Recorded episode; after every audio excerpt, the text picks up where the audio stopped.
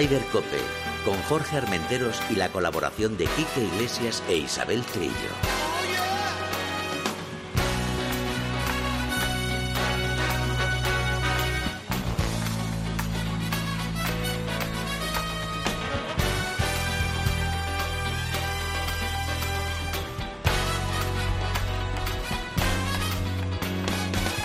Muy buenos días, bienvenidos una jornada más a Ryder Cope. Hoy tengo una, una visita en el estudio que me hacía mucha, mucha, mucha ilusión. Ahora les diré quién es. Por, por motivos varios. Primero porque le tengo un cariño muy especial a ella, a su hermana, a toda su familia. Y ahora les diré quién es. Pero también quiero dar el saludo que damos últimamente a nuestro brother Kike Iglesias, que no puede estar con nosotros, por cierto. Mira, tiene vinculación con la persona que está aquí, porque se destrozó la rodilla esquiando y el pobre se ha roto todo lo que hay. Ya luego te, te diré. Isabel Trillo, que estás como Wally, ¿por dónde andas? Mira, ahora mismo estamos entrando en Atalaya Golf para jugar un, un torneo. Anda. Y bueno, más instalaciones, sí que estamos aquí. Así que nada, pues el Ciclando Marbella y el IACTO, que es la Asociación Internacional de, Turoperadores, Ajá. todos estos días pasar por aquí a ver qué nos cuentan los turoperadores. Bueno, te oímos fatal, o sea que te vamos a liberar dentro de poquito. Si te parece, voy a saludar a, a nuestra visita ilustre, que es eh, Lola Fernández Ochoa. Bienvenida. Hola, uy, lo de ilustre me ha encantado, Jorge. Hombre, sabes que para nosotros es un gran placer tenerte aquí en Ryder Cope. La pena es que, bueno, tenemos a, a la, a la otra parte por ahí es que jugando al golf y tal, pero que es un placer tenerte aquí. Muchísimas gracias, muchas y, gracias. y más después de, de lo que vamos a hablar dentro de un ratito, porque el lunes, este lunes no, el anterior fue cuando se presentó el documental de, de tu hermana, ¿no? De Blanca. Sí, bueno, hemos formalizado una fundación, Una fundación, como exacto. ya lo sabes, y entonces, bueno, pues una de las primeras actuaciones que hemos hecho para darle un poquito de visibilidad ha sido un documental muy, muy emotivo, eh, hablando de la salud mental en el deporte, en el deportista de élite. Pues ahora hablaremos largo y entendido. Isabel, te- muy- dime, Digo dime. que no la visto muy, muy emotivo, pero es que salimos todos con la lágrima floja, porque la verdad es que no solamente fue emotivo, sino un montón de recuerdos, un montón de sensaciones, la piel, la piel a flor, a flor de piel de gallina y, y el, el testimonio de tantísimos grandes jugadores y grandes deportistas que, bueno, que en su vida han tenido que superar grandes cosas. Ya, la verdad es que sí, que, que fue un fue un momento importante que yo creo que ha quedado en el, en el corazoncito de, de todos. Nos ha quedado ahí, bueno, ya nos había quedado cuando, cuando la perdimos. En el mismo cajoncito, en el, mam- en el mismo cajoncito que está Blanca está este documental. Pues mira qué bien. Perfecto. Oye, eh, ¿qué te iba a decir? Eh, ¿Vamos con las noticias si las tienes ahí a mano o no? Las tengo aquí a mano, por Ah, supuesto. Pues venga, Pero- vamos con las noticias, así te voy, te voy a ir liberando, porque además se oye fatal. Pero bueno, venga, adelante. Pues nada, vamos a empezar con el DP World Tour, porque además creo que tenemos eh, declaraciones de un protagonista, porque, bueno, eh, los, eh, el, tour Euro- el Tour Europeo fue a Sudáfrica a un torneo de golf eh, y allí, pues, eh, tuvimos en el ISPS Honda Championship la victoria por playoff, en el tercer hoyo de playoff, de Lucas Herbert sobre, sobre bueno, otro compatriota. Y la verdad es que, bueno, lo más interesante de este torneo fue eh, que tuvimos a nuestro cacereño también ilustre, Jorge Campillo, lo tuvimos ahí en el top ten, dándolo todo y con unas vueltas estupendas. Y podría haber sido mejor si no hubiera fallado la segunda vuelta, pero Ya. la verdad es que, eh, bueno, Jorge siempre está ahí. Eh, después de la última victoria hace un par de semanas tuvimos que tuvimos, pues eh, a mí Jorge es un, es un jugador siempre, siempre aparece en las clasificaciones eh, en los primeros puestos. Pero fíjate que el que, pues, el que venía jugando fenomenal desde el primer día fue Rafa Cabrera Bello y en la última jornada, como suele pasarle, es que no sé qué le pasa a Rafa la última jornada, que cuando va a rematar, para que vean que no es fácil ganar, siempre lo decimos. Pero y nuestro, no, y mejor hombre, nuestro mejor hombre fue Jorge Campillo, por cierto, que nos ha mandado este mensajito de voz. Escuchemos. Nada, la verdad que el torneo muy bien. El campo ha ido de menos a más. Es verdad que estaba un poco blando el primer día y se juega más fácil, pero ahora estaban los greens muy duros y si fallaban las calles era muy difícil dejarlas cerca de bandera o incluso, o incluso en green. Eh, así que nada, el campo muy bien, el torneo ha resultado estupendamente y el juego bien, he jugado bastante bien, he pegado bien desde el tee, eh, muy bien desde el tee, de hecho, diría que ha sido las mejores semanas de drive de mi vida, de las mejores. Hierro sin más y pat eh, sin más. Pero bien, otra buena semana, así que a ver si seguimos así. Bueno, pues estas eran las declaraciones de, de Jorge Campillo. Eh, Isabel, nos vamos a Adelaida, Australia. Eh, pues sí, nos vamos, es África Australia, que estamos allá al ladito. Y, y la verdad es que nos hemos adelantado este, este guion al PGA Tour porque me parece mucho más interesante y mucho más divertido el torneo del que es del Leaf, de la Liga Saudí, para que lo, no lo conozca todavía.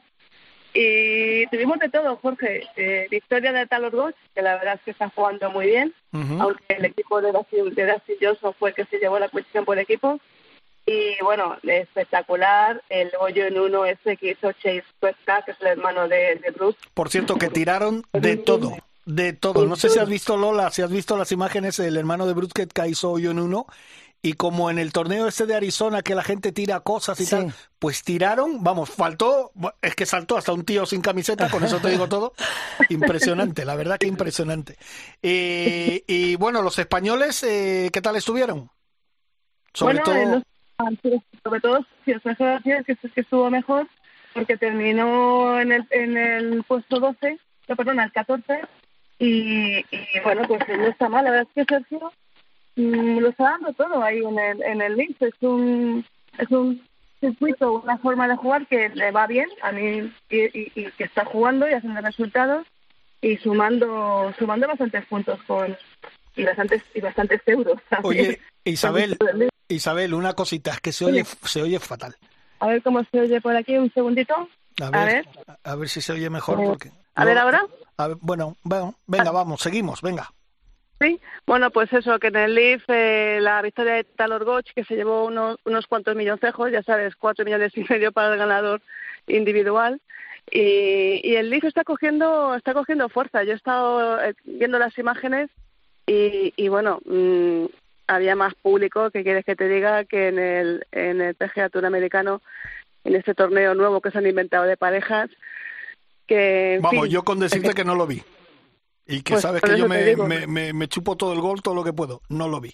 No lo vi porque pues no me llamó la atención en absoluto. Eso mismo. Eso mismo. Además, tampoco había ningún español. Ahora mismo el único español que tenemos allí en el PGA Tour es John Ram. Con lo cual, lo que nos interesa ver es a John Ram. Oye, quedó David Puch quedó en el puesto 34 con menos 7, ¿no? Y Eugenio López Chacarra acabó en las últimas posiciones. Mm, le está costando a Eugenio coger la forma, ¿eh? Bueno, eh, es que como tú lo decías antes, eh, Jorge, no es fácil eh, ganar y quedar en el top ten. Ten en cuenta que en este circuito, que pronto llegará aquí a España, lo tenemos aquí en Valderrama, todas, eh, echar una cuenta a todas estas figuras y, y miran el Master de Augusta. Dustin, este, mm, Phil Mickelson, segundo, Bruce Koepka, segundo, Patrick Rick en el top ten. En fin, tiene mucho juego estos jugadores. De verdad que con el ranking mundial, el ranking mundial se está demostrando que tampoco es un indicativo del nivel de los jugadores, con lo cual, pues chicos, pues eh, vamos a tener aquí lo mejor de lo mejor en, en Valderrama. Bueno, vamos. Y bueno, pues eso es. Vamos rápido con el Alps Tour y así empezamos ya la entrevista con, con Lola. Eh, bueno, pues mira, en el Alps Tour, eh, la verdad es que mm, ahí estuvo Jacobo Pastor a punto a punto de dar la sorpresa. Está jugando muy bien dentro del circuito nacional del PG Spain Gold Tour y, y se nota eso, esa, esos torneos que hace el circuito nacional, se nota a los jugadores la, la competición y, y bueno y, y las ganas de jugar y ganó un tipo que no voy a decir yo el nombre, mejor dilo tú porque así, no te ríes de mí. No, no, no, no, no, no, tienes que decir Kate Van Der Well. ¿Has visto cómo lo he dicho pues la primera? Porque es que Chiqui se mete en unos en unos chacos con los nombres, con las coreanas, con, y hace unos nombres que no tienen nada que, ver con el te nombre. entiendo perfectamente, Chiqui. ¿Verdad que sí? ¿Verdad que tú me entiendes, Lola? Tú que estás en el circuito has visto los, nombres de los suecos y los daneses que bajaban por esa Parece que estás sin Ikea cuando oyes un nombre de estos. Oye, tercera, bueno, pues. tercera posición para uno de los chicos de los nuestros, Pedro Oriol. Sí, sí, por supuesto. Pedro Dior, que fíjate, la semana eh, la semana pasada en, en en el campeonato de dobles de, la PGA de España, eh, allí en Izqui Golf, pues junto con Juan Salama quedaron en segunda posición, los dos, los dos madrileños. O sea, que, eso demuestra el grandísimo nivel que tenemos de, jugadores españoles. Es, es impresionante. Y, Que y que Pedro está cogiendo la forma ya. Sí, claro, hombre, después de aquella operación que tuvo, después de todo, de volver otra vez a la competición y... Hombro, rodilla, todo. sí, de todo, de todo, todo. Hizo un... un se hizo un Robocop. Pues ahora Pedro se pues está demostrando pues eso, que tiene mucho juego en su bolsa, evidentemente. Claro que y, sí. Y la verdad es que yo a este chico le vaticino un año, este año va a ser un año de, de prueba e intentar luego alguna escuela pues donde tiene que volver al nivel de, lo más alto de los jugadores europeos. Bueno, pues si te parece, luego de yo termino con las otras noticias y tal, vamos a empezar con nuestra entrevista con, con Lola. Y, y, te liberaremos para que tú puedas ir a jugar, a practicar, porque claro, es una profesional de esto y ella tiene que estar preparada. Pues si te parece... Yo como, mira, yo como Dime. Treviño digo que no voy a gastar los mejores golpes en la cancha de práctica. Ah, perfecto. Pues vamos para allá, venga.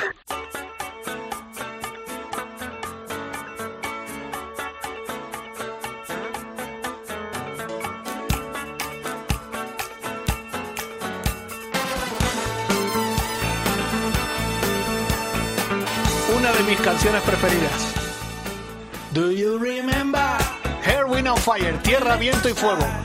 Y me acaba de confesar Lola que era la canción preferida de tu hermana Blanca. ¿Sí? Madre mía. Cuando me has dicho qué canción le gustaba a Blanca, digo, esta. Es increíble, es increíble. Yo le había pedido a Marcote eh, a nuestro nuestro técnico que hoy además está con todo con todos los juveniles ahí aprendiendo los chicos que están aprendiendo a, dominar la técnica que buscara la canción Fantasy de Erwin and Fire porque sabía que Lola tenía ese feeling pero no fíjate no sabía que era su canción preferida igual que la mía. Sí sí bueno de hecho fíjate Jorge que siempre que nos juntamos la familia eh, celebramos su cumpleaños o celebramos algo siempre ponemos esta canción de fondo. Oye eh, Lola vaya día emotivo el pasado lunes no Uf, fue tremendo, fue tremendo. Eh, la verdad es que yo, yo pensé que, que, no iba a ser tan, tan grande y sí, sí, resultó maravilloso. Ya. Eh, Lola, ¿cómo, ¿cómo surgió? ¿Cómo surgió esto de la fundación y sobre todo este tema de, de, de este documental que tengo que decirte que, que, que, me pareció, bueno, lo hemos dicho anteriormente, yo creo que eh, sobrecogió el corazón a todo el mundo que estaba allí viéndolo.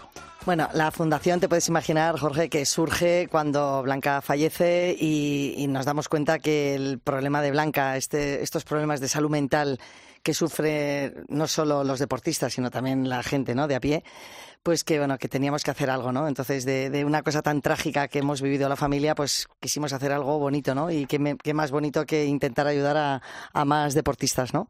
El caso es que hicimos la fundación y bueno, y la primera acción que quisimos hacer fue pues un documental para, para mm, contar esos problemas que, que, tienen los deportistas, los grandes deportistas. Ya no te cuento los que no ganan, te hablo de los que ganan esas, esos momentos de presión, esos momentos de, de que a lo mejor te bloqueas, cuántos golfistas de repente les ves con un pad largo porque les tiembla la mano, les entran estos jib y todo es eh, mental, todo es mental, ¿no? Entonces, bueno, quisimos hacer pues pequeñas pildoritas mmm, eh, para empezar a, a, a visualizarlas, ¿no?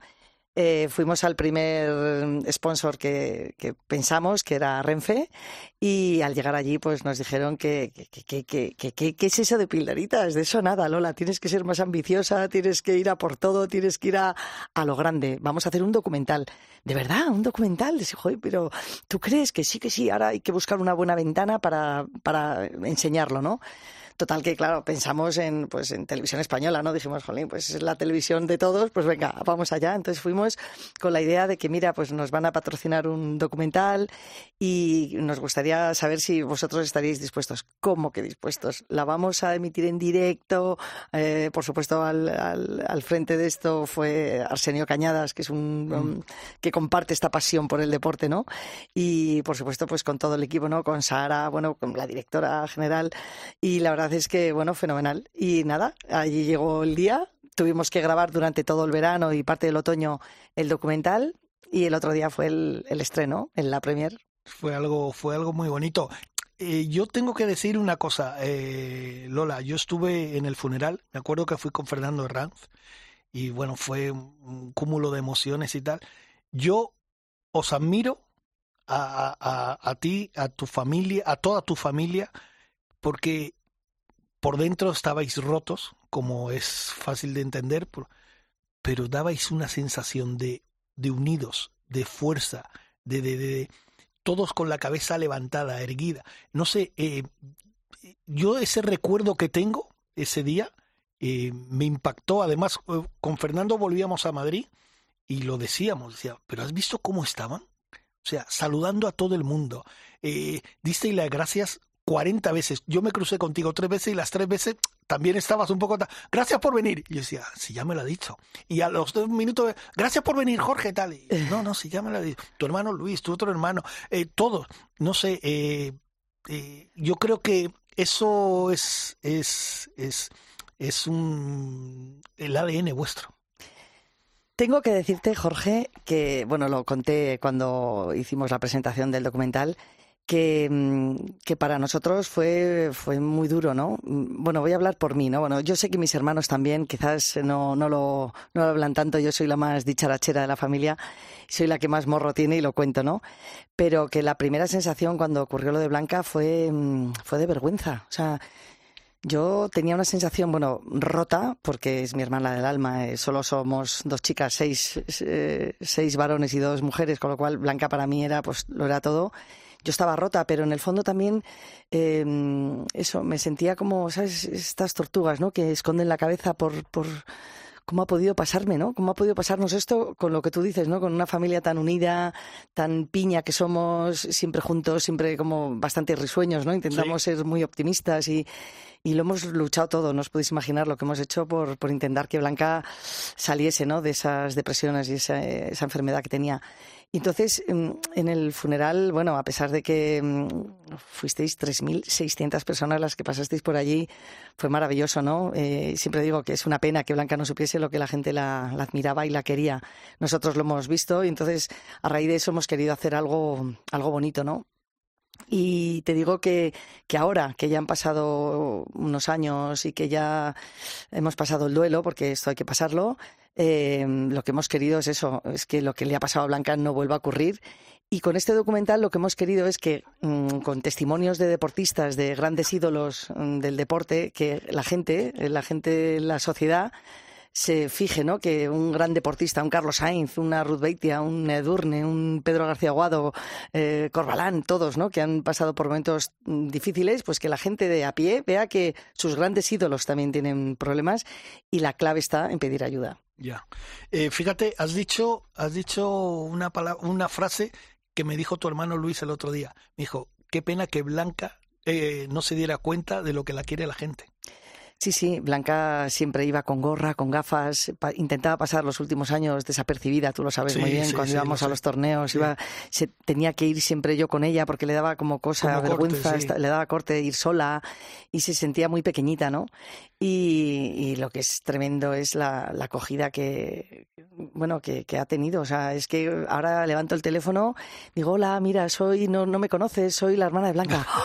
pero bueno, pero bueno, bueno, es que todo el mundo me pone, la verdad es que bueno, nadie me, nadie me ha dicho que no a nada. Ya.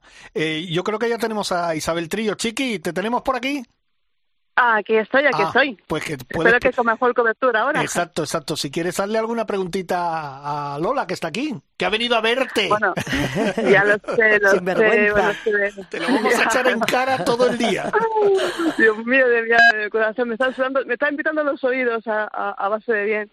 Que bueno, ya, bueno, le has comentado casi todo, eh, casi todo mmm, Lola, y a mí lo que más me impresionó es eh, lo que tú decías, cómo la familia lo habéis asumido y al final no solamente lo habéis asumido, sino que habéis sido conscientes del problema, del problema que tuvo Blanca y, lo queréis hacer público y queréis ayudar además a, a, gente que lo está pasando igual, mejor o peor que, que Blanca. Que eso yo creo que al final pues es lo más importante y, y como te comenté en el mensaje que te, que te envié, Blanca estaría encantada de, de desde arriba os estará ayudando seguramente porque es un problema que la gente desconoce, pero que es muy duro al final. Bueno, Chiqui, tú conocías muy bien a Blanca. Yo creo que encantada nada. Yo creo que si pudiese mandarme un rayo me lo mandaba por la que estoy liando, por la que estoy liando. Pero sí, yo creo que en el fondo lo que hay que hacer es visibilizar estos problemas que, que tiene la sociedad y más a raíz de la pandemia. O sea, es que se han disparado los problemas de salud mental en la gente joven, en la gente. Cada vez hay más, hay una demanda tremenda de psicólogos, de psiquiatras, porque la gente sufre. Es una enfermedad que, que es que es muy difícil de detectar, ¿no? La única posibilidad de, de ayudar a esta gente es eh, pidiendo ayuda. Y, y, nosotros con esta acción lo que hemos querido es bueno, pues un poco mm, desnudarnos, ¿no? Delante de la gente para decir que sí, que somos víctimas de, de, eso, de, de, haber tenido en casa una persona y no hemos sabido ayudarla por, porque ella no quería, ella no le daba vergüenza. Mm, contar que tenía este problema y muchas veces intenté animarla, ¿no? Venga, Blanca, vamos a pedir ayuda y no, y se negaba. Eh, con esto mm, lo que quiero es, eh, pues eso, transmitir a todo el mundo que es que no, que no hay nada imposible, que, que con ayuda es que se sale, pero la clave es pedirla, hay que pedirla. Hay que pedirla. Está claro que, que, que, es, que es muy importante.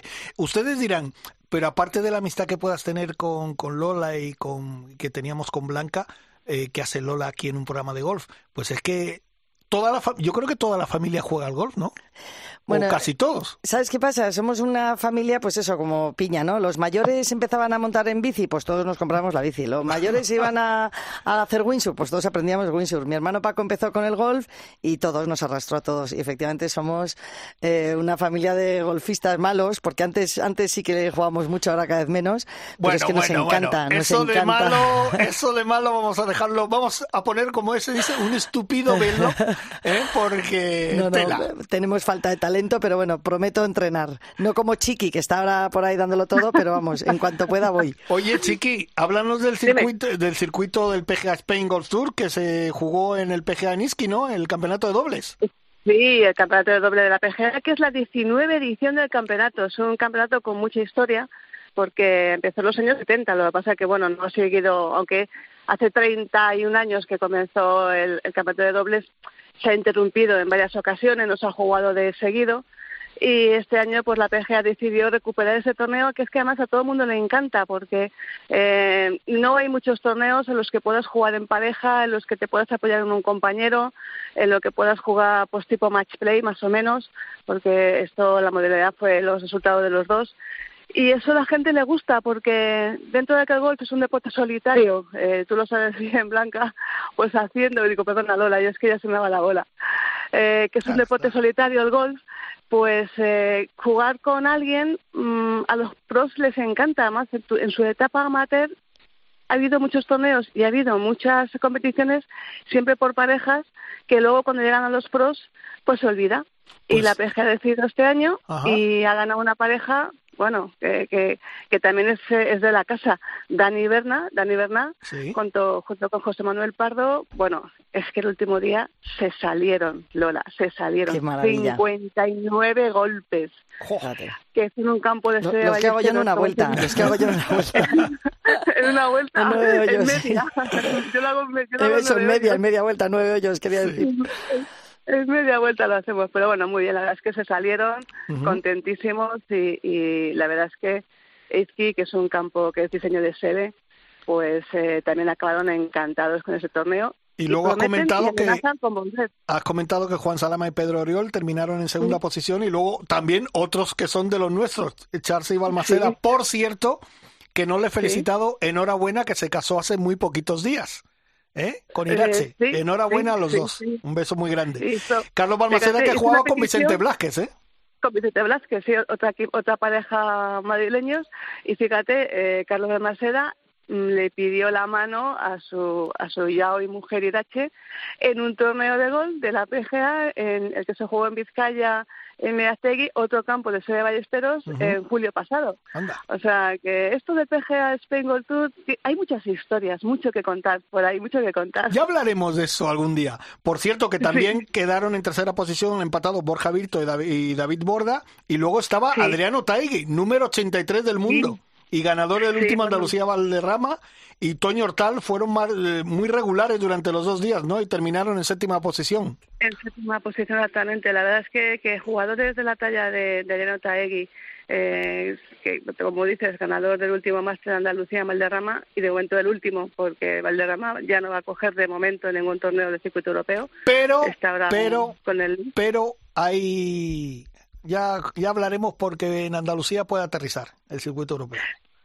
Sí, estamos esperando a ver si aterriza. Ahí tiene el hueco dentro de dentro del calendario y no estaría mal tener dos circuitos aparte del Open de España en el Club de Campo. Eh, recuperar la costumbre de al menos al menos dos circuitos del circuito europeo en España. Oye, pues si te parece, a lo nuestro, dime. dime. No, no, no, que te quería decir que, tenemos al director de ISKI, a John Ander, que nos está escuchando. John Ander, buenos días. Buenos días. ¿Qué tal? Un placer tenerte en Raider Cope. Muchas gracias a vosotros. Bueno, Isabel, todo tuyo.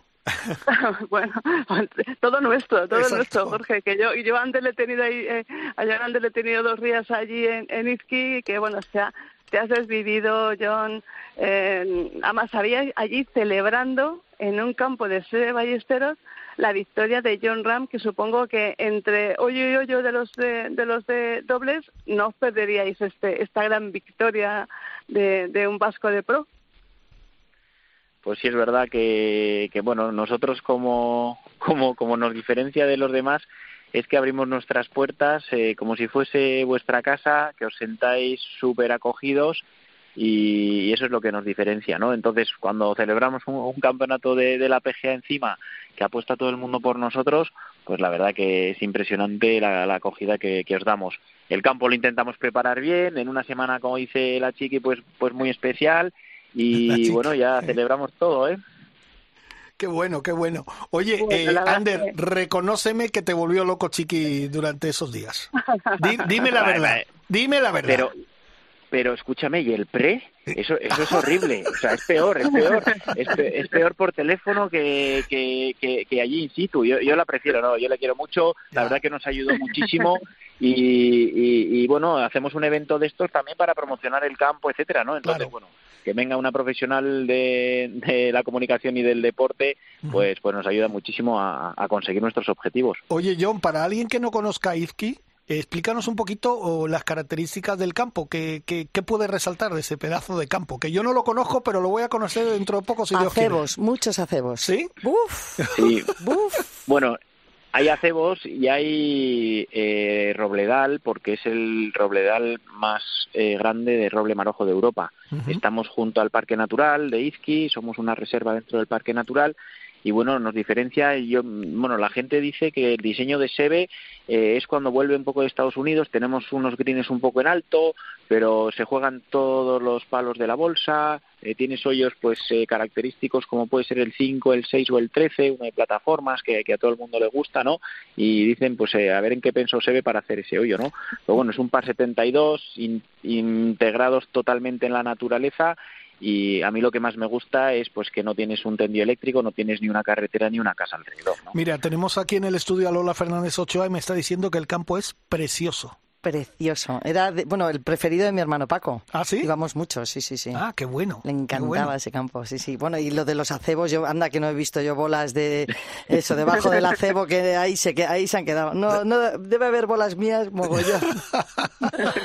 pinchan, pinchan un poco. Sí, sí, sí. Oye, John, eh, ¿cómo, ¿cómo ha ido el campeonato? ¿Cómo, ¿Cómo has visto a los jugadores?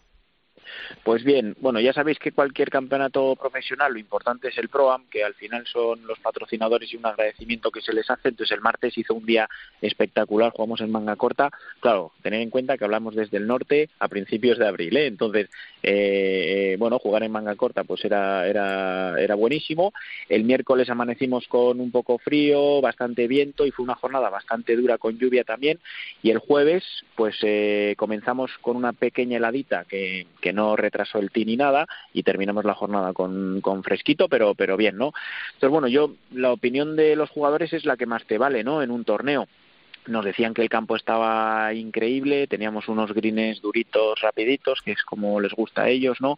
Eh, la verdad que fue un torneo muy bueno, en unas condiciones meteorológicas un poco un poco difíciles pero pero a mí me encanta el ambiente de, un torneo dobles. Yo cuando me junté con Ander el presidente de la PGA eh, en el mes de noviembre eh, creo que estaba Isabel también por ahí y dijimos oye ¿por qué no recuperamos este torneo hacemos algo diferente y, y recuperamos este torneo dobles yo creo que ha sido un éxito total bueno, pues. Sí, me eh, acuerdo de aquella conversación en el Congreso de Gerentes, que además me ibas a decir que por estas fechas ibas a inaugurar un recorrido, un recorrido de naturaleza, eh, que también ha estado precioso y que, y que hay que darle también un, hay que darle también un premio a ese recorrido que, que habéis hecho en Izqui. Sí, bueno, al final buscamos alternativas, ¿no? Eh, nosotros sabemos que alguien que no juega golf entrar en un campo de golf pues es difícil por el tema de la licencia, seguridad, etcétera. Lo que hemos hecho es pues eh, hacer una senda de un kilómetro tematizada con animales y, y, flora de la, de la zona y que puedas acceder al green del hoyo 11, por ejemplo, ver a jugadores, ver un hoyo, etcétera, ¿no? Entonces, bueno, es abrirnos un poco a la sociedad de, toda la montaña y, a cualquier visitante pues que, pueda acceder al campo de golf. Pues Por bueno, cierto, eh, chicos, eh, no quiero interrumpir la conversación, pero es que acaba de venir un amigo, amigo de la casa, que es Alfredo Calle, que es el, eh, el bueno, el, jefe aquí máximo en Atalaya Golf Country Club, y que, y que ahora no, pero Jorge nos va a contar una cosa muy interesante para el próximo programa. Apúntatelo, porque va a, ser, va a pegar un saludito al programa, te va a pegar un saludo, te lo paso. Vale, vale. Muy buenas, Jorge, ¿qué, ¿Qué tal? Encantado de hablar contigo, ¿cómo estás? Pues aquí sufriendo el sol de la Costa del Sol, que ah, esto, yo pensaba que, me, me, pensaba que me, ibas, que me, ibas, a decir que estabas sufriendo de aguantar a Chique, a Miguel, a Carlos, a todos estos que están por allí. Estos vienen poco, vienen poco, pero cuando Menos mal para ti. Menos mal para ti.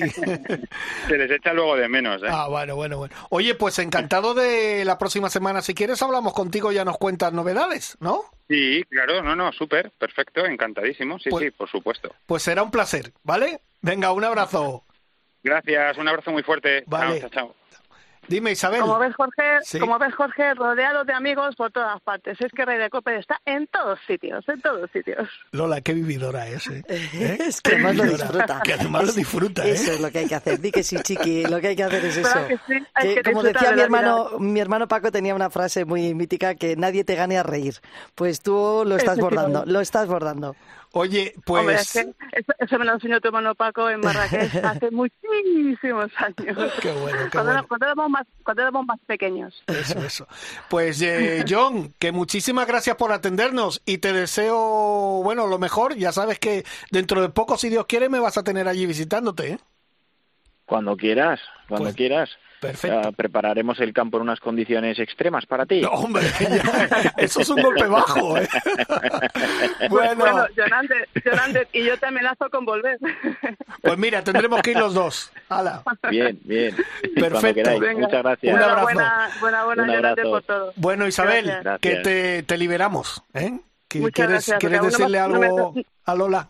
A Lola, a Lola no le quiero decir nada, solamente le quiero enviar desde aquí un abrazote de esos que nos damos de vez en cuando, de eso de que nos rodeamos, nos estrechamos, nos estrujamos y que, y que Lola, eh, no sé, es que eres tan grande, sois tan grandes toda la familia, que es que a mí hablar contigo me emociona muchísimo, me emociona muchísimo. Joder, qué bien, muchas gracias. ¿Ves? Y ahora ya no te puedo regañar por no estar aquí. Después de esta despedida ya... Si es que sabe ella darle la vuelta sí, sí, la tía, todo, ¿cómo ¿eh? es? ¿eh? Sí, sí, no es nadie. Pero el abrazo queda pendiente. Yo también, corazón. Te quiero, un besito. Un bueno, pues nada, pásalo bien y pasarlo bien todos. Saludos a Carlos y a Miguel, ¿vale?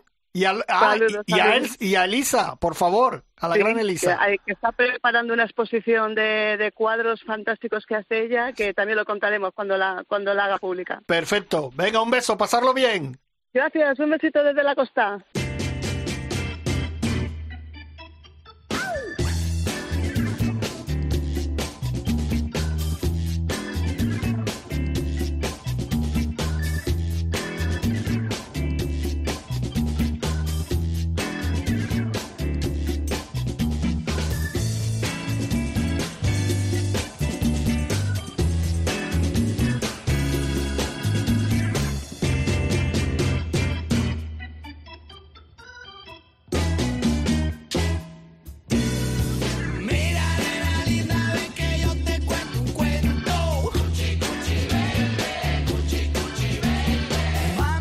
Marcote, queremos información de este tema. A ver, dinos. Ahora viene Marcote y nos va a decir quiénes son los que cantan, porque es que, claro, Marcote es que es músico también. Y entonces pues tiene un gusto musical que, que nos pone. A ver, dinos. Buenas tardes. Buenas tardes. Buenos que esto es días. atemporal, ¿no? Sí, sí, buenos días, buenos días. Estos señores son de Venezuela. Sí. Se llaman Los Amigos Invisibles. Ajá. Y es- estarán esta noche tocando en Madrid. Están de gira por Madrid, 30 años de carrera. Y hacen un funk, un disco mezclado con merengue que suena que te mueres. Los produjo David Byrne de los Talking Heads Sí. en los primeros discos y ya vuelan solos, viven en Nueva York, viven en Miami. Son de las bandas más internacionales que tiene Venezuela. Anda, pues mira. No Y tienen un No, yo tampoco, no son lo de estos de conocía. menear el, Sí, sí, sí, el behind. body, de body. De body, Pues body. esos son. Perfecto, pues muchas gracias Marcote, que siempre nos ilustra con, con la música. Bueno, pues vamos a seguir con nuestra entrevista con, con Lola. Eh, Lola, eh, ¿cómo fue el día después? Después del lunes me refiero, porque luego todo lo que pasó ya hace cuatro años. Sí, Cuatro años, ¿cómo pasa el tiempo? va a hacer cuatro años ahora. Va a sí, ser sí. cuatro años.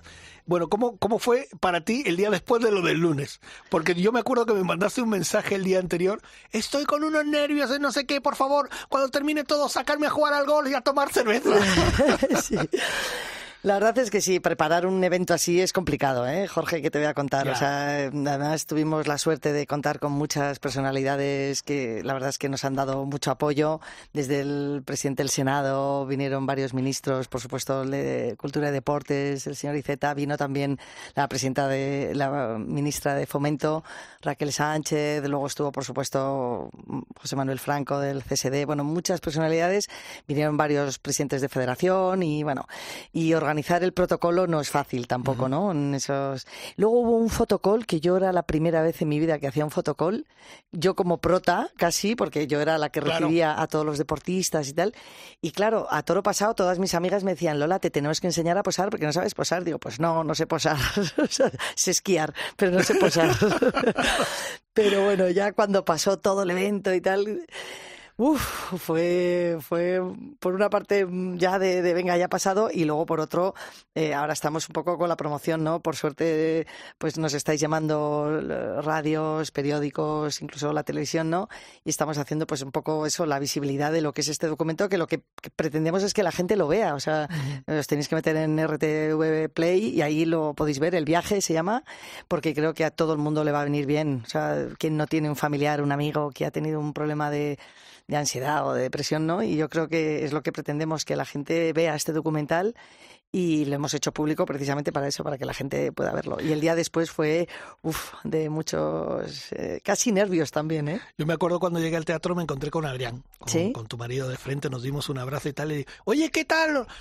Ni- no, ni- no, no me digas nada, no me digas nada que está, que, que, que- que no te puedes acercar a ella. Digo, la pobre. Eh, Claro, yo lo que al pobre Adrián, a mi hija, a mis hermanos, Sí. tal, les dije, por favor, recibir a la gente, que yo no voy a poder dar besos, solo voy a poder dar besos a los, a los que pasaban por Claro. el fotocall, a los, los deportistas y las autoridades, ¿no? Y yo os veía a todos los amigos y a la gente que os quiero y que no podía, os daba, os tiraba besos, pero bueno, luego poco a poco os iré invitando a vinitos y ya está. Oye, eh, Lola, vamos a, vamos a un poquito a entrar en, en, en esos, en esos días tan, tan difíciles cuando, cuando Blanca desaparece. Y vosotros en el documental eh, estás con tus hermanos paseando por, por la sierra Sí. y, y vais hablando, yo no sé, eh, es duro decir a lo mejor, no, lo esperábamos o algo así, pero yo veo como que eh, el impacto, no sé si esperabais algo así o que a lo mejor, eh, no sé, es que no sé cómo explicarme, yo creo que, que Lola, eh, que Blanca tenía marcado su camino. Bueno, lo digo en el documental, eh, lo hemos hablado muchas veces, el tema de la palabra esta tan dura, ¿no? Que nadie se atreve a decir, el suicidio, ¿no? Que es una palabra que parece que cuando te toca de cerca es, mm, es tre- tremendo, ¿no? Bueno, eh, lo, lo habíamos hablado muchas veces. Eh, Blanca sufría mucho, tenía esta bipolaridad, que es una enfermedad que o estás muy bien o estás muy mal. Eh, bueno, te regulan el litio. Si, si te tratas, es, una enfermedad que se, bueno, que se lleva, ¿no? Hay mucha gente bipolar que si está bien medicada vive bien. Blanca no le gustaba porque es verdad que te deja pues un poco plof, ¿no? Eh, es como que estás un poco eh, ¿no? Y a Blanca el problema que tenía es que en cuanto ella se veía que estaba bien, dejaba la medicación y luego era, pues eso, las caídas eran mucho más grandes. Entonces, Blanca sufría, sufría mucho. Vivía conmigo los últimos años y con mi hermano Juan Manuel y la verdad es que eh, verla todos los días sufrir y llorar era durísimo y alguna vez lo, hemos hablado muchas veces y yo le pedía, por favor, no, no, no, no, no lo hagas, no, no lo hagas y me decías, es que sufro, Lola, ya, pero luego los... Eh, los familiares, ¿no? La gente que, que tenemos esto, la gente al lado, pues por egoísmo, no queremos que se vayan. Yo, a mí me falta mi, mi mano derecha, o sea, me falta mi, mi trocito de corazón, ¿no? Se ha ido. Pero bueno, eh, luego una vez que lo entiendes, dices, bueno, pues, oye, es que es una manera, de, bueno, muchas veces lo digo, ¿no? Una, eutanasia elegida, ¿no? Si sufres, pues bueno. Es que eh, además, me imagino que para ti es, bueno, todo el mundo conoce y tal, pero quien, quien no te ponga cara eh, mirándote a ti, miras a Blanca, porque es que sois dos gotas de agua. Además, eh, con mucho sentido del humor, tenéis, eh, tenéis un, no sé, un, como digo yo, un sharp especial las dos, que, que, a mí desde que os conocí me, me atrajo mucho, hemos coincidido muchas veces en torneos de golf y tal. Me acuerdo que además te la pasé la última foto que yo tengo con vosotras en Córdoba. En Córdoba. En Córdoba, En, el restaurante nos hicimos una foto y, y, yo la tengo, vamos, esa foto se, irá conmigo. Ya te lo digo porque, porque, porque sí. Eh, sigamos con, con, con, el tema de, de Blanca. Eh, cuando, cuando llega ese fatal momento, no sé quién nos avisa, me imagino que la Guardia Civil o alguien, y os dice, la hemos encontrado, sensaciones. Pues lo que te decía al principio del programa, em, pues eh, casi de, fíjate, eh, de vergüenza. O sea, era como, no puede ser, o sea, yo a veces le decía al policía, al que nos hemos hecho muy amigos, de hecho vino, le, invité a venir al documental ya jubilado, don Pedro Arranz. Em, yo le decía, ay, no sé, yo sí prefiero que no aparezca. Y él me decía, Lola, que aparezca, que aparezca, que esto es un duelo que tienes que pasar. Porque yo ya los primeros días, es verdad que esperaba encontrarla con vida, a medida que iban pasando los días, hombre, pues es lógico que después de 10 días es muy difícil que aparezca, ¿no? Y yo me imaginaba que cómo iba a aparecer, ¿no? Y luego había muchos, estabais todos los medios de comunicación, aquello fue muy mediático. Pero fíjate, ahora que, que lo miro desde atrás, ¿no? Eh, tengo recuerdos hasta bonitos, Jorge. Fíjate qué cosas más curiosas, ¿no? Lo que decía el otro día, o sea, eh, pienso en los días esos que fueron dramáticos, los peores días de mi vida, sin duda, pero luego lo pienso y es que había mm, tres 3.000 voluntarios. Hubo 3.000 voluntarios. Renfe puso el tren gratis para subir a Cercedilla a buscar a Blanca. Es que amigos nuestros, había centenares, gente que vino de todas partes de, España a buscar a Blanca.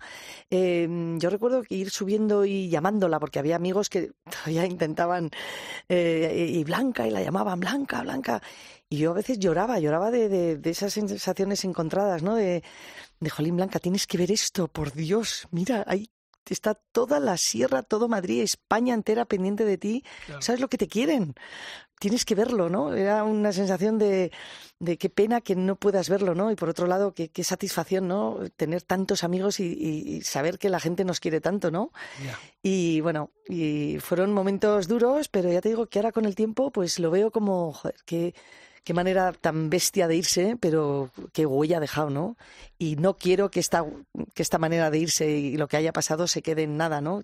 tenemos que hacer algo, por eso hemos hecho esta fundación. Ahora los últimos minutos la vamos a dedicar a la fundación, pero fíjate, también comentaste una cosa en el documental que decías, cuando éramos pequeñas, que dormíamos juntas y tal, mi hermana, por ejemplo, se levantaba y me peinaba y tal, y al día siguiente lo hacía y me estiraba del pelo. ¡Buah! Es que era tremenda, es que sí, sí. Bueno, yo creo que la gente, bueno, seguro que expertos que nos están oyendo sabrán lo que es la bipolaridad, ¿no? La bipolaridad muchas veces se desarrolla o no, pero ya desde el que es bipolar seguramente tiene ya pues algún eh, signo, ¿no? Blanca había días que se levantaba y era completamente eufórica y fenomenal y luego había días que se levantaba mal. De hecho, fíjate, hay un yo tengo un recuerdo que no lo conté en el documental, pero te lo voy a contar a ti. Yo recuerdo cuando eh, íbamos eh, Copa del Mundo, las dos juntas, y nuestro hermano Juan Manuel era nuestro entrenador, él se, acaba de retirar y, era nuestro entrenador. Em, por las mañanas me, Juanma en el desayuno me miraba y me decía, ¿qué, qué tal? ¿Cómo se ha levantado? Y yo le hacía como el Julio César, ¿no? El dedo para arriba, el dedo para abajo. Si el dedo era para arriba, ese día ganaba. Es que ganaba, o ganaba o, o, se caía, pero ganando, o quedaba segunda o tercera, porque Blanca tiene 20 puestos, 20 podiums en Copa del Mundo, no solo la, la medalla, ¿no? Y el día que yo hacía el Julio César para abajo, ese día no llegaba a la quinta puerta, se caía porque era, era ella, no, ella misma no se entendía, no se entendía. Y claro, ahora cuando ya, cuando después de, retirarse eh, entró en depresión y luego esa bipolaridad fue cuando se le desarrolló, ahí lo entendimos todos los hermanos. Dijimos, ahora entiendo esos, esos mm, ramalazos que le daban a veces, ¿no? Claro, no podía controlarlo, era pues eso. Lola, quitando tu, tu lesión que te apartó de, del esquí, ¿tú crees que si no hubieras tenido esa lesión, eh, tuvieras eh, estado a la par con, con Blanca, ella habría apostado por ti como yo sé que tú apostaste por ella. Bueno, eh, me tocó, yo creo que esto es como a quien le tocó mm, pedalear con Indurain. O sea, a mí me tocó, la época de mi hermana Blanca era un gato, Blanca era invencible. Bueno, no, miento, la gané una vez, que se despistó en un campeonato de España, ahí me colé y la gané. Pero no, hombre, eh, no, no, la técnica que tenía Blanca era, Blanca era súper dotada para el deporte, pero no solo el esquí, todo. O sea, era fantástica montando en bici, era una pro jugando al golf. Era, eh, es que eso era mm, innato. Blanca tenía una facilidad tremenda para el deporte y en el esquí es que era muy grande. Blanca le fallaba un poquito eso a la cabeza, ¿no? Que, que no se lo creía pero yo creo que no. Eh, mi lesión es verdad que me rompí la rodilla y lo tengo que dejar, pero Blanca era mucho Blanca. Tú apuntabas, ¿eh? Bueno, ya apuntaba, pero... No, pero... Bueno, bueno, bueno.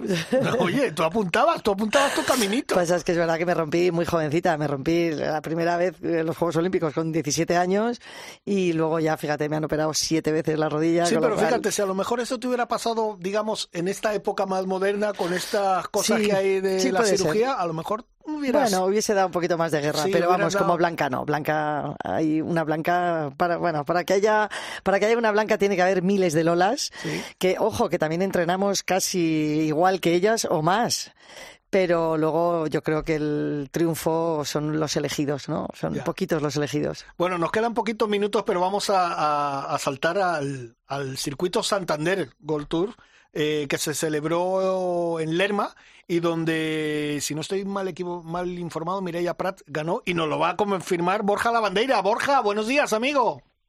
¿Qué tal, Jorge? Muy buenos días, ¿cómo estás? Pues mira, aquí con, con Lola Fernández Ochoa en el estudio que nos está contando vivencias de ese documental y de esa, de, de, esa vida de su hermana y, de todo lo que han hecho. Y además jugadora de golf, como tú bien sabes. Bueno, Claro que sí, claro que sí. Un saludo a Lola también. Hola, encantada. Oye, eh, coméntanos cómo fue el Santander Golf Tour, que sigue, vamos, sigue en línea recta, ¿eh? Sigue en línea recta, además con una prueba de estas que ya perduran el tiempo, porque eh, el otro ya lo contaba, eh, de los últimos seis años ha estado siempre en el calendario, incluido en, durante la pandemia y, antes de ser el Santander Golf Tour también era una prueba que, que estaba y es que Golf Lerma en Burgos la verdad que es de esos campos que siempre apetece ir por, por bueno, por lo bien que se come, por lo bien que está el campo, por, por bueno, por lo que disfrutan las jugadoras sobre todo y encima teníamos un field la verdad que envidiable porque, bueno, como ya sabréis, hay un pequeño parón en el circuito europeo de mes y medio y entonces la mayoría de grandes jugadoras en España pues estaban ahí compitiendo y, entrenando. Y entonces, pues bueno, Mirella otra vez, segunda victoria consecutiva, pues se ha hecho con esta tercera prueba del Santander Golf Tour, la verdad con 12 bajo par en dos días jugó espectacular con dos vueltas de 66, pero es que también eh, hay que poner mucho mérito a, las jugadoras que venían por detrás, porque Nuria Iturrioz se lo puso Mi ojito derecho, ya lo sabes. Se lo, se lo puso muy complicado, lo sé, lo sé, hasta el último momento, pero es que se decidió con un Nigel de Mirella en el hoyo 17, que es que la dejó, eh, lo podréis ver en el resumen, pero es que la dejó a dos metros y medio, y ante eso eh, poco se puede hacer. Y, luego el 18 de Lerma para el que los que los conozcáis, que es un par 4 en el que en el que se puede llegar, pues bueno, pegó a Green, hizo Verdi y, ante y ante un final de Eagle Verdi poco se puede hacer o, casi nada.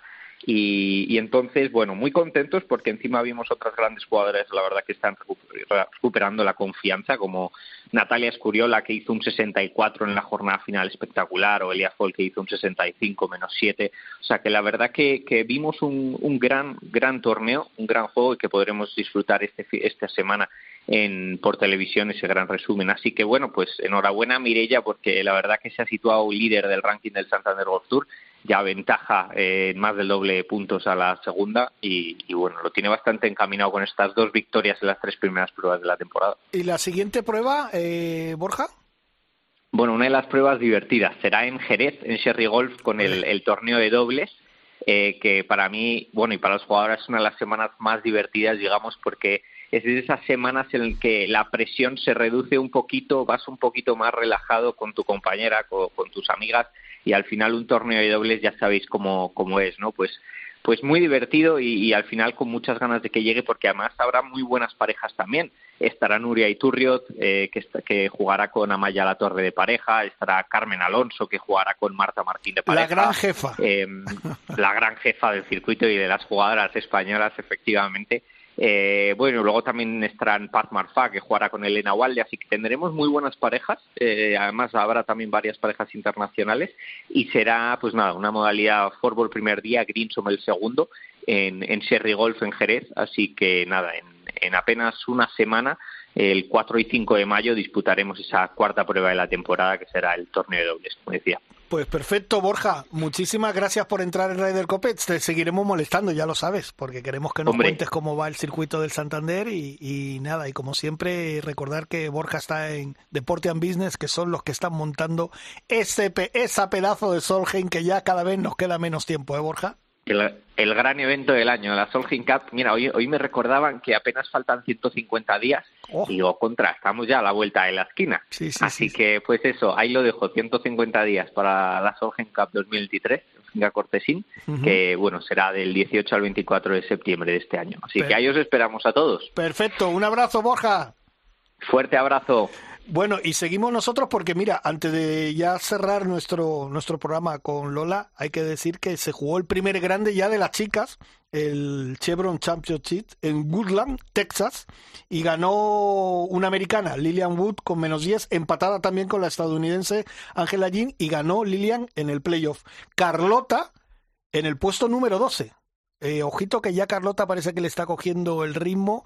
Eh, mira, Lola, por cierto, eh, la Solgen, ¿la vas a vivir? ¿Vas a intentar acercarte a verla? Hombre, es un acontecimiento así. Hay que intentarlo, por lo menos hay que intentarlo, sí, sí. tengo toda, la intención de ir. Yo te digo una cosa, desde el año pasado que siempre estamos hablando con, con Alicia Garrido, de Deporte en Business, con todos los compañeros que están montando y trabajando a fondo para, para esto, yo decía que que creo que podíamos tener tres españolas. Te digo una cosa, tal como está la cosa, si tenemos a Carlota, ya que yo creo que va a estar Carlota, porque Carlota es mucho en la Solge, pero nos va a costar meter a alguien más, porque fíjate, hemos hablado, los chicos están en un gran momento de juego, tanto en Europa, y ya no hablo de John Rank, que es el número uno del mundo, pero a las chicas les está costando. Mira, tú que eres una deportista, has sido una deportista de élite, eh, les cuesta tanto a las chicas. Es que yo creo que este año necesitábamos una victoria o en Europa o en América para ya afianzarnos, porque fíjate lo que se está haciendo con la Solge y nos falta rematar. Bueno, es que es muy complicado, Jorge. Es que estar allí arriba es que es muy difícil. Tenemos grandísimas jugadores, eh, jugadoras y, bueno, Carlota y todas las que están allí en Estados Unidos que ya a Zahara están, bueno, y muchas más, ¿no? que están ahí yendo y pero claro, meter la cabecita es complicado, ¿no? Ana Peláez. Lo, que sí que es verdad que yo te puedo mm, contar desde ahora la experiencia porque no lo sabía es que hay una cantera brutal, una cantera maravillosa que la federación, así como hay muchas federaciones que yo tengo mis dudas, yo creo que la Federación de Golf se lo está currando mucho. Oye, tú para periodista sirves. ¿Cómo has ido hilando y estás tirando de la cuerda donde queremos llegar los dos? Claro, es que ¿sabes qué pasa? Digo, un, programa de golf no puedo dejar de contarlo, porque es que la Federación eh, a, las, a todas las eh, chicos y chicas Blume, lo que han hecho ha sido un programa, aparte de que tienen psicólogos, que lo hacen muy bien. Eh, bueno, lo encabeza Nacho Gervás, ¿no? Y han contratado pues a un señor maravilloso, Jaime Olalquiaga, que lo que nos ha hecho ha sido a una gente ajena al golf, pues eh, nos ha hecho pues una especie de, de, cursos así un poco rápidos, ¿no? De, para que fuésemos mentores de estos niños de la Blume, ¿no? Un poco para ayudarles a, no técnicamente, porque te puedes imaginar que le voy a contar yo a, un, a, una promesa del golf, ¿no? Al contrario, para hablar de, sus estudios, del comportamiento, ¿no? Y a mí he tenido la suerte, porque ha sido una suerte que me ha tocado ser la mentora de, de, una grande, ¿no? De una niña que va a ser muy grande, que es Rocío Tejedo, ¿no? Y esta que ya ha ganado pues varias pruebas y bueno, está ahí en, y, yo que alguna vez la voy a ver entrenar y veo a, las chicas cómo entrenan, cómo juegan, es que es impresionante. O sea, yo creo que ahora la cantera está siendo muy buena. Tarde o temprano empezarán a, seguro a salir los resultados, pero es que piensa que es que, es que el mundo es muy grande ¿eh? y hay muchos jugadores, muchas jugadoras y es complicado estar en el top ten. Buah, es que es un, pero fíjate, todo tiene que ver un poco también con el hilo de, de, vuestra fundación, porque quieras o no, también tú ayudas un poco psicológicamente con ella. Me comentabas que te la has llevado al Prado, que te la has llevado a pasear al fútbol. Sí, sí. Bueno, ¿sabes qué pasa? Que este señor, el eh, Jaime, que es el que nos da pautas a los mentores, nos dice pues que les tenemos que mm, centrar, coger una hora a ellos y darles la chapa, ¿no? Y yo he sido niña Blume, por así decirlo, no, no la Blume, pero sí que tuve, estuve muchos años en, en un colegio especial para jóvenes promesas del esquí en el Valle de Arán y yo sé lo que es que venga alguien a darte la chapa. Total, que yo le doy la chapa para Rocío, pobrecita, pero intento hacerlo que no, que disimuladamente, pues me la he llevado al Museo del Prado, hemos ido a pasear por aquí por el Retiro, eh, otro día me la he llevado al fútbol, que no le gusta el fútbol, pero digo, tía, vives en Madrid, tienes que conocer el Bernabéu, por el amor de Dios. Claro. Oye, Lola, yo destaco mucho, sobre todo de las chicas, bueno, de los chicos también, pero de las chicas, lo bien amueblada que tienen la cabeza. Uf, pero muy bien, ¿eh? Pero muy bien. Y cómo estudian, y cómo sacan los estudios, y cómo... Muy bien, la verdad es que es, es tremendo la labor tan buenísima que, están haciendo. De verdad que no me gusta elogiar a las federaciones porque creo que, a muchas les patina la cadera, ¿no? Pero de verdad que la del golf se lo trabaja muy bien, muy bien. Y, yo creo que están haciendo una labor brutal y seguro que mm, John Ram hay uno, pero va a haber detrás, habrá más eh, nuevas promesas y en mujeres tranquilos que van, van a surgir, seguro. Bueno, y ya para que estamos terminando, llegando a la, nuestra recta final, háblanos de la fundación, de esa bonita fundación. ¿Cómo, cómo, cómo, ¿A quién se le ocurrió la idea de lo de decir, vamos a crear esta fundación? Pues mira, yo quería hacer una asociación pero cuando fui a hablar con gente un poco experta, pues con unos amigos nuestros, los López Ibor y tal, que yo quería que, este programa que yo pensaba hacer era mm, para ayudar psicológicamente a los deportistas, me dijo, no, no, Lola, tienes que ser fundación. Es más, se tiene que llamar Blanca. Y dije, tienes toda la razón, Fundación Blanca, ¿no? Apoyo al deportista. Y entonces, eh, bueno, la fundación que pretendemos, pues sobre todo, mi, tenemos varias líneas de actuación, pero para mí la más importante es el apoyo psicológico al deportista, no solo cuando está en activo, porque hay muchas federaciones que no tienen psicólogo, sino también eh, una vez que se retiran, preparar la retirada, que es muy importante, preparar esa retirada, y luego una vez que te retiras, eh, te diría el 99% de los deportistas de élite, el 99%, ¿eh? Dejo alguno por si hay alguno que se salva, pero yo creo que no se salva, pero bueno, eh, caen en una especie de ¿y ahora qué, no? ¿Ahora qué, qué hago con mi vida? Porque estamos acostumbrados a, a levantarte, a entrenar, la adrenalina, eh, ¿sabes? Y de repente el día, al día siguiente, puf, eso se acaba, ¿no? Y es todo, el éxito es muy efímero. Eh, sí, te saludan los dos primeros años, luego ya nadie sabe quién eres. Y también, bueno, es complicado, ¿no? Yo creo que es importante hacer un, un trabajo para que el deportista se asiente en, la, en lo que va a ser su, en la nueva parte de su vida, no es otra vida, es la, sigue la vida, pues otra faceta, ¿no? Y ahí pues vamos a tener pues varias líneas de actuación, pues eso, la psicológica, empleabilidad, eh, formación bueno, muchas cosas que, que yo creo que, es importante. Y bueno, estamos teniendo una buenísima acogida y ya os contaremos más cosas cuando vayan surgiendo. Oye, eh, me comentabas que cuando hiciste la primera llamada dijiste, bueno, voy a probar a ver qué tal, pero ni un, ni un problema, ni un no. De hecho, cuando me dijeron, venga, vamos a hacer el documental, vamos a empezar con deportistas. Claro, yo tiré de deportistas casi de mi, de mi época, de mi quinta, claro. Pues el primero que llamé, pues eh, Juan Corbalán, eh, pues yo qué sé, eh, gente, Carlos Sainz, todos estos, ¿no? Que era levantar el teléfono y y por supuesto, Lola, cuenta conmigo, por supuesto que yo lloraba, cada vez que colgaba el teléfono yo lloraba, y que me han dicho que sí. Entonces, cuando ya fui con el, eh, la primera reunión con el la persona 1111, que fueron los que hicieron el documental, dijeron, Lola, que no, pero ya tengo 20, ¿cuántos queréis? Me dijo, no, no, que eran 15. Digo, pues si ya a los 20 que primeros que he llamado me han dicho que sí, y no he llamado a deportistas de ahora, o sea, son un poco deportistas eh, más reconocidos, pero casi de mi época. No, hombre, hay alguno joven, por supuesto, Regino Hernández, ¿no? Medallista olímpico en snowboard. Pero bueno, mm, yo llamé a aquellos que sí que han declarado alguna vez que han tenido algún problema de salud mental, ¿no? Eh, y Edurne Pasaban, fíjate que, ella cuenta en el documental que lo intentó tres veces, ¿no? Quitarse la vida y que ella es de las afortunadas que no lo consiguió, ¿no? Pedro García Aguado, la movida que ha tenido, ¿no? Con dos medallas olímpicas y que se ha metido en todos los líos que se puede meter y ahora está mm, dando, pues, es casi mentor, ¿no? De, de la sociedad, podríamos decir. Y la verdad es que ha sido precioso. No he tenido un no por nadie, o sea, ha sido muy, muy bonito, pero no, esto no es por mí, esto es por Blanca. Lola, ahora viene yo creo que tal vez lo más difícil también, ¿no? Porque ahora que ya tenéis montada la fundación, hay muchas cosas que hacer, hay muchas con mucha gente que hablar, con muchos deportistas que charlar.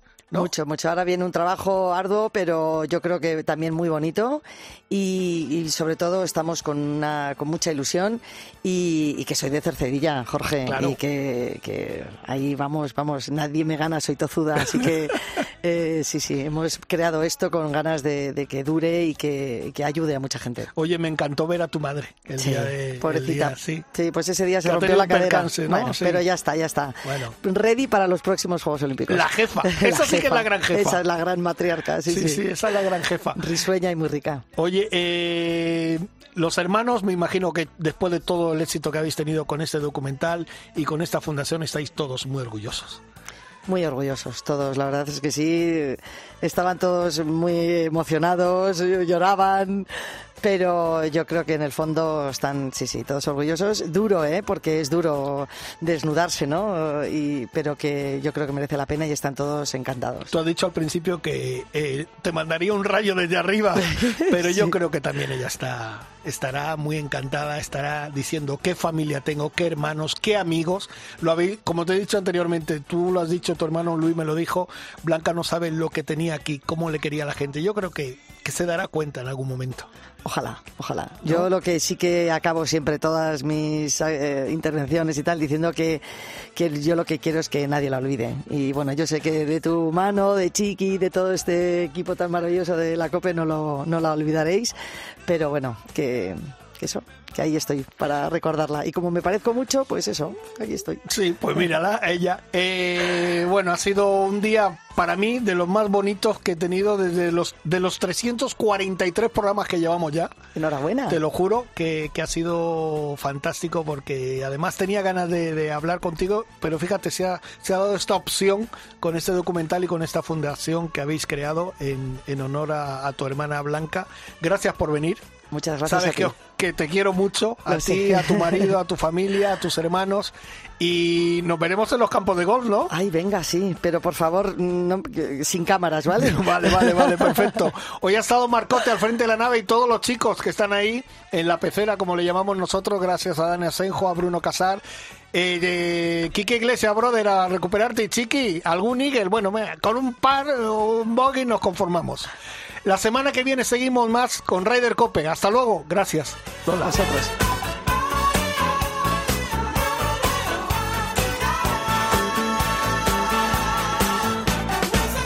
Ryder Cope, con Jorge Armenteros y la colaboración de Quique Iglesias e Isabel Trillo.